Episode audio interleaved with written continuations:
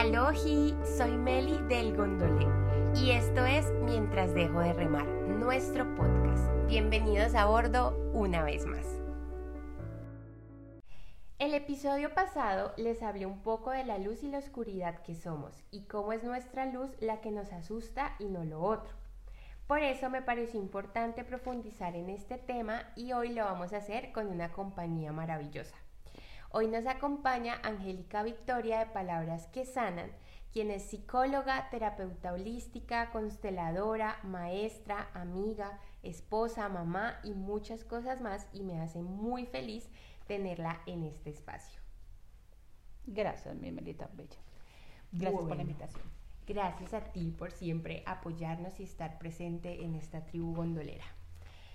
Entonces, mi Angie, hablando de la luz y la oscuridad, creo que es un tema súper grande, súper arduo, pareciera fácil, pero creo que es complejo. Em, y creo que si decimos que somos luz y oscuridad, ¿cómo podríamos definir cada aspecto de esto en lo que somos? Pues yo creo que tiene que ver más con una concepción social, porque siempre nos hablan de la oscuridad como lo negativo. Siempre nos hablan de que la oscuridad viene del ego, viene de lo que no hemos podido sortear o de lo que no hemos podido revisar, observar, ¿sí? Entonces, muchas veces eso viene desde lo que dicen afuera. Pero yo siempre me he preguntado cómo esa oscuridad realmente es mala. Ajá. ¿Sí? Realmente es mala porque todos necesitamos miedo. El miedo no es un enemigo. Podemos hacernos amigos del miedo. Sí. ¿Qué sería de nosotros sin el miedo, por ejemplo? Em, y así habrán otras, otras, otras situaciones o otras experiencias que vivimos que decimos, mm, de pronto no es tan malo. Ajá. Y de pronto no está ni en la oscuridad ni en la luz, sino que está en la penumbra. Sí, total, creo que es una buena forma de decirlo. Yo creería que, digamos que yo he pensado que la oscuridad hace parte es de la experiencia humana como tal y no tiene que ver con nuestra alma o con nuestra esencia. Y creo que también por eso genera como tanto conflicto en nosotros eh, y más cuando hay una connotación, como tú lo decías ahora, de que es algo bueno o malo. En este caso, pues que es algo malo. Em, entonces, ¿tú crees que desde el ser eh, de nuestra alma, de nuestra esencia, hay oscuridad? No es más de esta experiencia humana, ¿verdad? Yo creería que, puedo estarme equivocando quizás, pero yo creería que la experiencia humana es la que está, digamos, dentro de las connotaciones del bien y del mal, ¿sí? Porque nos han dicho constantemente esto sí y esto no, pero eso es subjetivo. Porque lo que está bien para ti puede que no lo esté para mí. Lo que está mal para mí puede que no lo esté para ti. Entonces, o para la sociedad. O para la sociedad. Entonces, digamos que eso yo lo veo constantemente en consulta con los pacientes. Y es, hay cosas que me hacen mucho ruido, que me pesan, que me duelen, que me agobian, que me dan rabia, eh, pero yo no los puedo decir afuera. Porque si lo digo afuera, voy a ser una mala persona. Eh, realmente uno habla de malas personas, pero no habla de malos seres. El ser realmente es auténtico, eh, independiente, autónomo, bonito, luminoso, de muchas formas. Porque creo que desde la luz podemos iluminar toda esa supuesta oscuridad Total. que tenemos o que la sociedad dice que tenemos. De hecho, yo digo mucho que la oscuridad trabaja para la luz. Sí. Porque realmente, digamos, desde esos momentos oscuros, desde eso que podemos connotar como algo malo, una experiencia negativa que hemos tenido en la vida, siento que se abre y empieza, empezamos a alumbrar más brillante. Eh, y entonces aquí, ¿cómo podríamos definir esa luz que somos? Mira que tú vas a decir algo bonito y es que ahorita que está, antes que empezáramos, que estábamos hablando, yo estaba pensando qué molesta más, la oscuridad o la luz. Creo que nos molesta más el brillo incandescente de la luz. Ahí es donde más nos tapamos los ojos y queremos estar a oscuras y, pero estamos en la oscuridad y fácilmente nos adaptamos. Mientras que en la luz es como que es el reflejo de todo, son esos destellos, es esa, esa eh, fuerza que hay ahí y nos cuesta reconocerlo mucho. mucho. Pues a mí me cuesta todavía un Sí, no, total. A mí también me cuesta demasiado eh, y por eso es que se dice que de verdad es más difícil reconocer la luz que la oscuridad. No sé si es por miedo, yo creo que es el mm. miedo de lo que somos capaces de hacer, porque al final la oscuridad solo hace parte de, pero no nos define. Entonces cuando es más fácil decir así, es que yo soy malo y ya está, a decir, no, es que yo a pesar de eso soy grandiosa y tengo estas virtudes y tengo estos potenciales y puedo conquistar el mundo. Es como un peso que a veces uno no puede manejar, ¿no? Y a pesar de eso he sido tan fuerte que he logrado ir más allá. Ajá, Esos reconocimientos propios no son fáciles. No, eso no es fácil. ¿eh?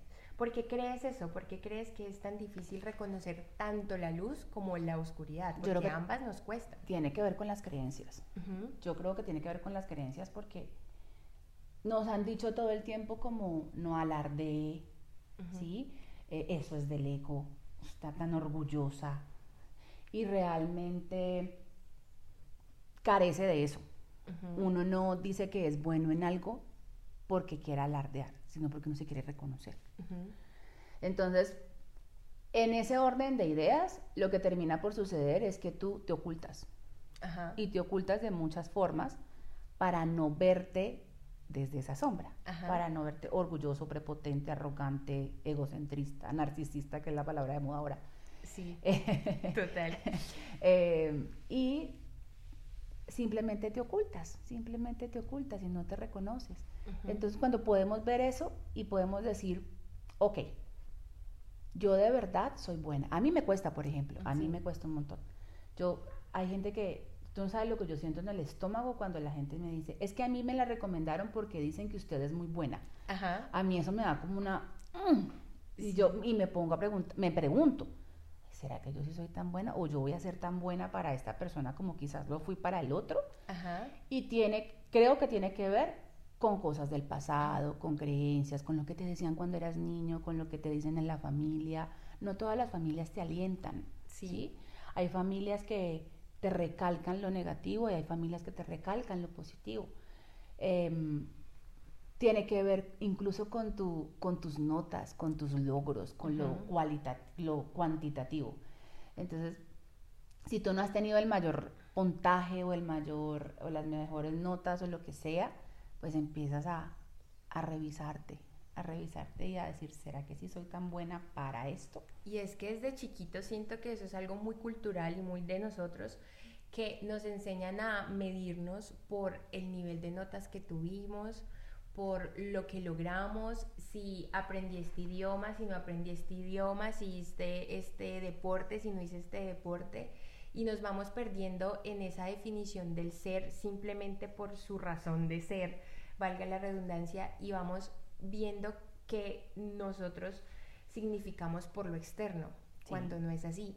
Por ejemplo, ayer me pasaba que publiqué el diploma de este mm, curso que terminé, cuidados paliativos, pero yo lo reclamé hace ocho días y apenas lo publiqué ayer, que eran ocho días después, y lo publiqué con mucho temor. Yo como que ¿será que yo estoy exagerando el haber terminado esto? Pensaba, ¿será que van a decir como que, ay, porque alardea por ese diploma, es un simple diplomado, eso no significa nada? Y creo que todo eso viene como de la historia de vida, de la historia cultural también que nosotros como médico, por ejemplo, tenemos unas presiones muy altas de siempre ser algo más que, por ejemplo, un médico general. Vemos como que el ser un médico general es algo súper malo o sea, es básico, no nos podemos quedar ahí, tienes que ser algo más porque si no estás más en el montón. Cuando no, o sea, estudiar medicina, siete años, exponerte a eso también es algo súper guau. Y creo que también parte todo esto del no reconocer la luz y la oscuridad, que como que le hemos quitado el romanticismo a la vida.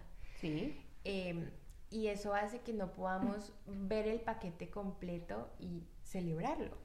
Pero ahí entonces hay una, hay una, hay una necesidad de equilibrio. Ajá. Porque entonces también o romantizamos mucho o lo romantizamos todo. Ajá, exacto. Ahorita que decía los de los diplomas, siempre, mira, mi esposo me tiene seca, seca.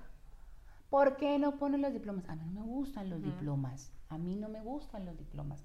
Y la gente viene a mi consultorio y cuando yo digo soy psicóloga, yo he visto las caras de las personas mirando como dónde está. Y yo siempre les digo, no lo vas a encontrar porque está en un cajón.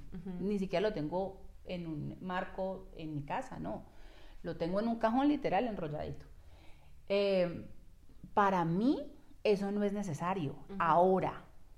Pero si me pongo a ver, por alguna razón yo me sigo nutriendo de conocimiento y me sigo inscribiendo en 50 mil cosas, es porque sí es necesario para mí.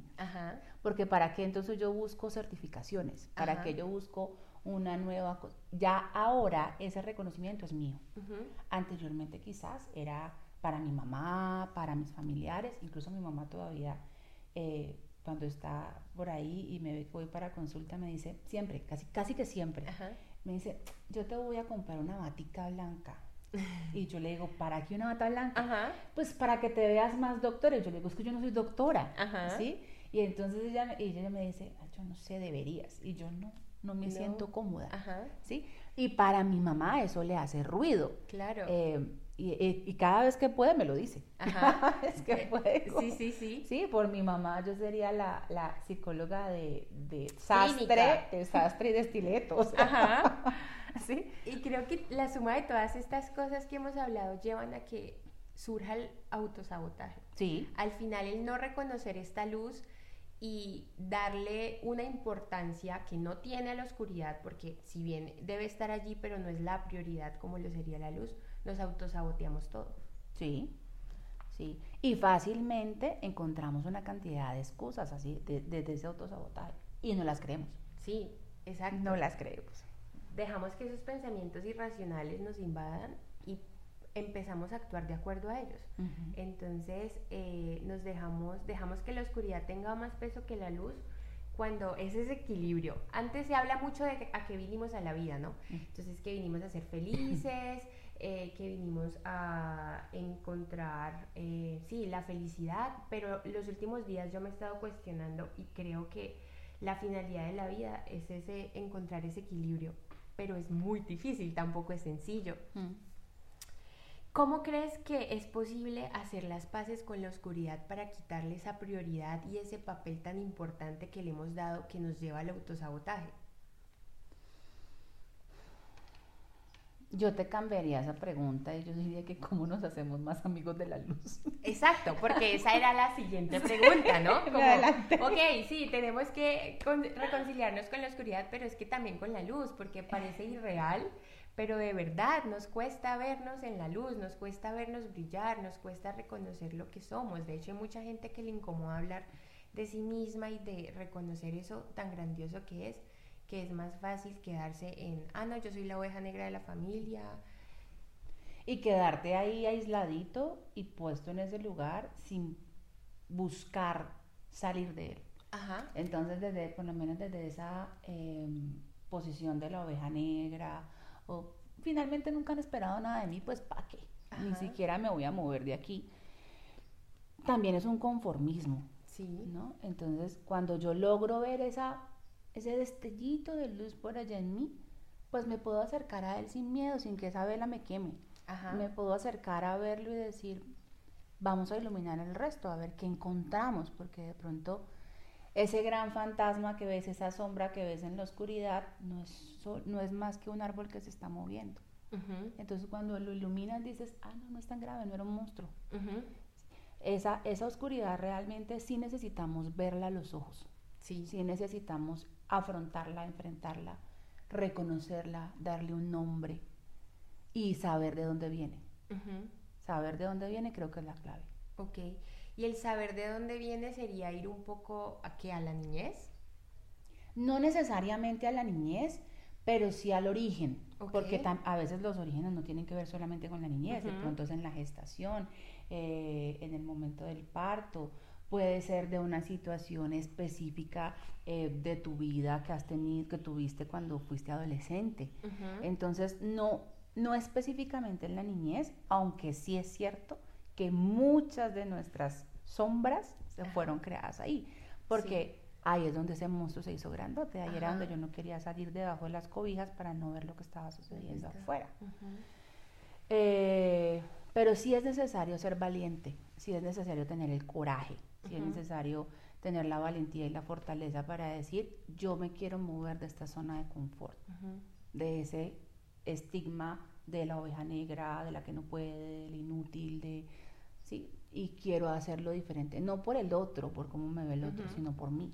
Sí, porque allí tocas un punto muy importante y es el tema también de las expectativas de los otros hacia nosotros, que al final nosotros tendemos a querer cumplirlas y no tiene nada que ver con nosotros, eso es del otro. Pero esas expectativas hacen también que nos pongamos estos referentes de luz y oscuridad y de acuerdo a ellos nos definamos, ¿no? Sí. ¿Cómo podemos manejar esas expectativas para ir en ese camino de reconocer nuestra luz y hacer la paz con la luz y la oscuridad? Con el arte de remar. Me encanta eso. Con el arte de remar y de fluir. O sea, es que siempre y cuando nos. O sea, las expectativas, si nos ponemos a ver, las expectativas nunca son suficientes. Tú llegas a ese punto y quieres más, y quieres otro poquito más, y quieres otro poquito más. Entonces, cuando tú aprendes a remar, a fluir, a, moverte em, con la con la, pues para la redundancia, con la fluidez del agua, vas y vienes y, te permite reconocerte. Quizás no sea fácil, ¿sí? no les voy a vender una mentira, no es como, ay, que yo un día me levanto y digo, hoy voy a ser diferente y ya todo, todo se pinta de, color, de colores. No, no es así. Pero sí necesitamos fluir sin expectativas, porque sin expectativas nos dejamos sorprender. Y cuando nos dejamos sorprender, nos volvemos mucho más creativos. Nos volvemos resilientes, nos volvemos perspicaces, ¿sí? nos volvemos astutos. Pasan muchas cosas ahí. Mientras que si yo estoy enfocado muchas veces en las expectativas, no me gozo el camino. Sí y no veo las señales en el camino. Exacto, y es súper importante gozarse el proceso, pero entendiendo, y es importante que les mencionemos que ahorita se ha vendido todo este tema de la sanación como algo maravilloso, perfecto, todo es feliz, esto es una fiesta, cuando no es así. Es difícil abrazar la luz y la oscuridad, pero no es imposible. Entonces tenemos que estar nosotros dispuestos a ver, a desaprender para poder reconocer todo esto que somos y que nada de lo que ha pasado que de pronto no nos enorgullece o mm, sí, digamos que lo hemos tachado como malo, ha sido necesario para llegar a todo este proceso. Sabes que eso, eso es bastante interesante porque como todo y en esa falta de equilibrio, tenemos posiciones o posturas terapéuticas donde te dicen hay que ir, hurgar, sacar, esculcar, arañar, todo lo que sea posible eh, para que tú sanes, como hay personas que te dicen, ay no, no vayas por allá, que eso es demasiado doloroso. Sí. Quédate en la luz y mira la luz y mira los angelitos y mira las florecitas y, y velo todo bonito. Y realmente esos extremos ninguno de los dos es bueno. Sí, o también nos dicen como que Tú no tienes que hacer nada. Tú solo ven que te van a poner esto, te van a hacer esto, te tomas esto. Y no hay una fórmula mágica para eso que no, que no te incluya a ti en tu proceso. O sea, si tú no te haces responsable, si tú no decides ir adentro, si tú no dices, puchica, esto me está doliendo un montón, pero vamos a trascenderlo, no creo que puedan pasar cosas importantes o una sanación real. No, y va a doler. Lo que no necesitas es desgarrarte, pero va a doler. Sí. Hay personas que se entregan mucho a los procesos. Yo lo he vivido en, consulta. Hay personas que se entregan mucho a los procesos, pero son personas que muchas veces quieren de más. Entonces insisten, entonces viene este turismo terapéutico que yo llamo, sí. que toco aquí, toco allá, entonces, ah, no, ella ya me dijo que ya, no, yo me voy para el otro lado, entonces arranqué quizás en ángeles, arranqué en psicología, terminé en ángeles, no, los ángeles son demasiado sutiles para mi gusto, entonces me fui a, no sé, vidas pasadas. Vidas pasadas y luego, no, pues me dijeron que uno no iba ya a hurgar por hurgar, entonces yo mejor me voy al yajé, porque el yajé me va a mostrar todos mis demonios y entonces cosas que dice la gente, no, es que sea así, pero Sí, voy, me va a mostrar todos mis demonios. Ah, no, ahora ya no necesito eso, sino que necesito los hongos porque los hongos me van a dar alegría, la tranquilidad, la no sé qué. Y así nos la pasamos en ese turismo terapéutico, otra vez lo digo, donde vamos como tocando puertas y a veces también es necesario decir, hasta aquí, voy a parar, voy a hacerme cargo de lo que ya descubrí, voy a sacar lo que me sirve, voy a votar lo que no y voy a continuar. Yo no necesito seguir metiéndole el dedo a la galla y hurgar ahí. Lo que sí no les voy a vender es que esto no va a doler, porque es, hagan de cuenta que es un trasteo. Quien les diga eso está mintiendo. Sí, es un trasteo. El trasteo no hay nada más incómodo que un trasteo. Pero no hay nada más rico que estrenar casa, o estrenar apartamento, o estrenar un lugar. Entonces, recoger el trasteo implica ver el mugre, ver las cosas que sirven, lo que no sirven, todo lo que acumulaste, todo lo que nunca usaste, sacar basura.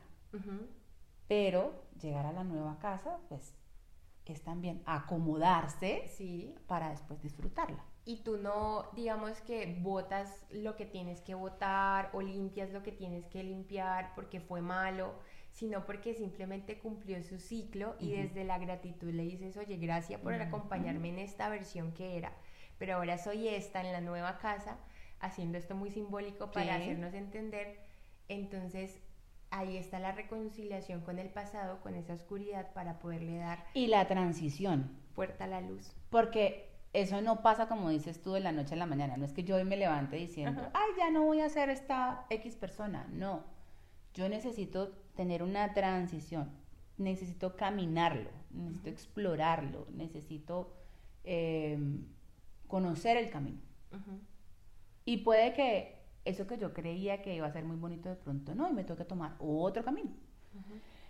Pero cuando uno hace un camino con conciencia, los resultados siempre van a ser positivos. Siempre, porque lo tomas desde la luz. Entonces la luz te va a mostrar el resultado. Sí, y aquí me surge una duda, mi Angie, y es, ¿tú crees que se puede abrazar la luz y la oscuridad uno solo o es importante tener una guía, una compañía para hacerlo? Depende si bien es cierto que nosotros de muchas cosas somos capaces solos, sí. también es cierto que necesitamos una red de apoyo. Eh, también es cierto que se necesita una persona objetiva que esté por fuera de ti y que te pueda mostrar los caminos que desde la desesperación no puedes ver. Ok. ¿Sí? Eh, también es cierto que cuando estás en ese punto, puedes tener la otra etapa, y es que ya tienes unas herramientas. Ya no necesitas siempre depender del terapeuta o del amigo o de la pareja o de la familia. Y tienes unas herramientas de las que les puedes, puedes hacer uso y habrán situaciones que vas a poder sortear solo. Pero también se van a presentar unas nuevas que necesariamente vas a tener que tocar alguna puerta. y eso nos pasa a todos, incluyendo a los terapeutas o a los médicos. Ajá, ¿A dónde va el médico cuando se enferma? Pues a otro médico. Sí, total, No, se puede como operar solo hacer cosas. Es necesario. esa guía y eso es bonito también que lo mencionemos porque hay mucha esta idea social de que es que yo tengo que poder solo y está mal pedir ayuda cuando pues si lo intenté y no pude, eso no me hace débil, antes me hace más valiente reconocer que tal vez necesito esta guía y este apoyo y esta compañía en este transitar. Sí, es más valiente levantar la mano que tragarse todo solito. Totalmente de acuerdo. sí. Además, porque imagínate que tú tienes, te voy a poner un ejemplo mundano, y es tú tienes una tusa, Ajá. ¿con quién pasas la tusa? Pues con las amigas, con el trago, con la rumba, con la música, con la música de despecho, con lo que sea. Ajá. Que eso no va a sanar, pero te ayuda a transitarlo. Es como, yo digo que es como un, salvavidas. El salvavidas del que te vas a coger, ok, estoy ya un poco más tranquila, no me voy a ahogar, ahora ven, voy donde alguien que me ayude a transitar ese dolor, a ver, qué aprender, exactamente puedo ver la isla y puedo ir a mirar y a revisar si, si con esto es suficiente. O también puedo ser consciente de que no es suficiente, pero que no quiero hacer nada más. Sí, no nada otro. No siempre hay que estar haciendo, también es algo importante que, que, que sepamos y es como que puedes cumplir un ciclo de aprendizaje, mirar a ver qué pasa y después retomarlo o llegarán cosas nuevas, pero no siempre hay que estar en este en este turismo, como lo dijiste, en este mirar a ver qué... Es que es, ahí está este tema de la oscuridad, siempre buscar que hay algo mal en mí. No siempre hay algo malo en mí, no siempre hay algo malo en la vida, no siempre hay algo que esté sucediendo que esté mal. Y entonces podamos reconocer esa luz. Mira que ahora que dices eso, a mí me pasa mucho, hay personas que tienen muy buenos resultados con sus constelaciones y son como, ¿y ahora qué sigue? ¿Y ahora qué sigue? Y quiero otra. Y si hacemos otra para otra cosa, yo les digo, háblame de qué cosa quieres sanar. Y entonces revisamos si realmente vale la pena que tú hurgues así. Eh, no porque yo tenga la verdad, sino para que tú te escuches y veas si eso es una necesidad. Porque nos gusta que todo nos lo resuelvan. Entonces queremos que el terapeuta nos lo pueda resolver. Sí. Y realmente no es así, no es que el terapeuta resuelva, es que tú te escuchas. Exacto, eso es súper sorprendente. Entonces, mi Angie, para concluir como un mensaje final. Un mensaje final. Creo que necesitamos hacernos, necesitamos tener un equilibrio entre la luz y la oscuridad. Dejar de satanizar eh, la oscuridad y dejar de romantizar la luz. ¿sí? Porque la una no es nada sin la otra. Ajá. ¿sí? Como tú te dices que eres muy iluminada, cuando, cuando no has transitado tu propia oscuridad.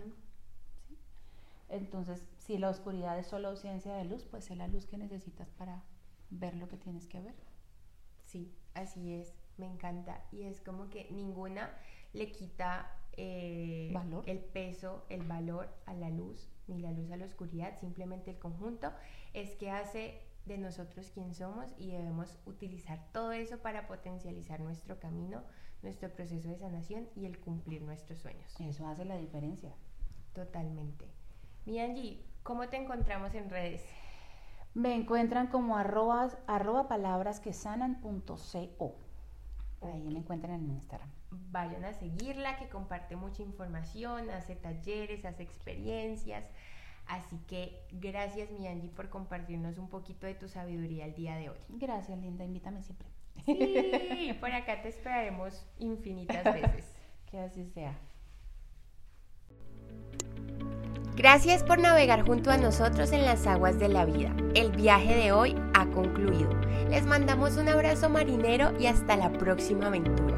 No olviden compartir para que más gondoleros se unan a nuestra tripulación y que nos encuentran en el mundo cibernético como arroba elgondolé y arroba melisasaru.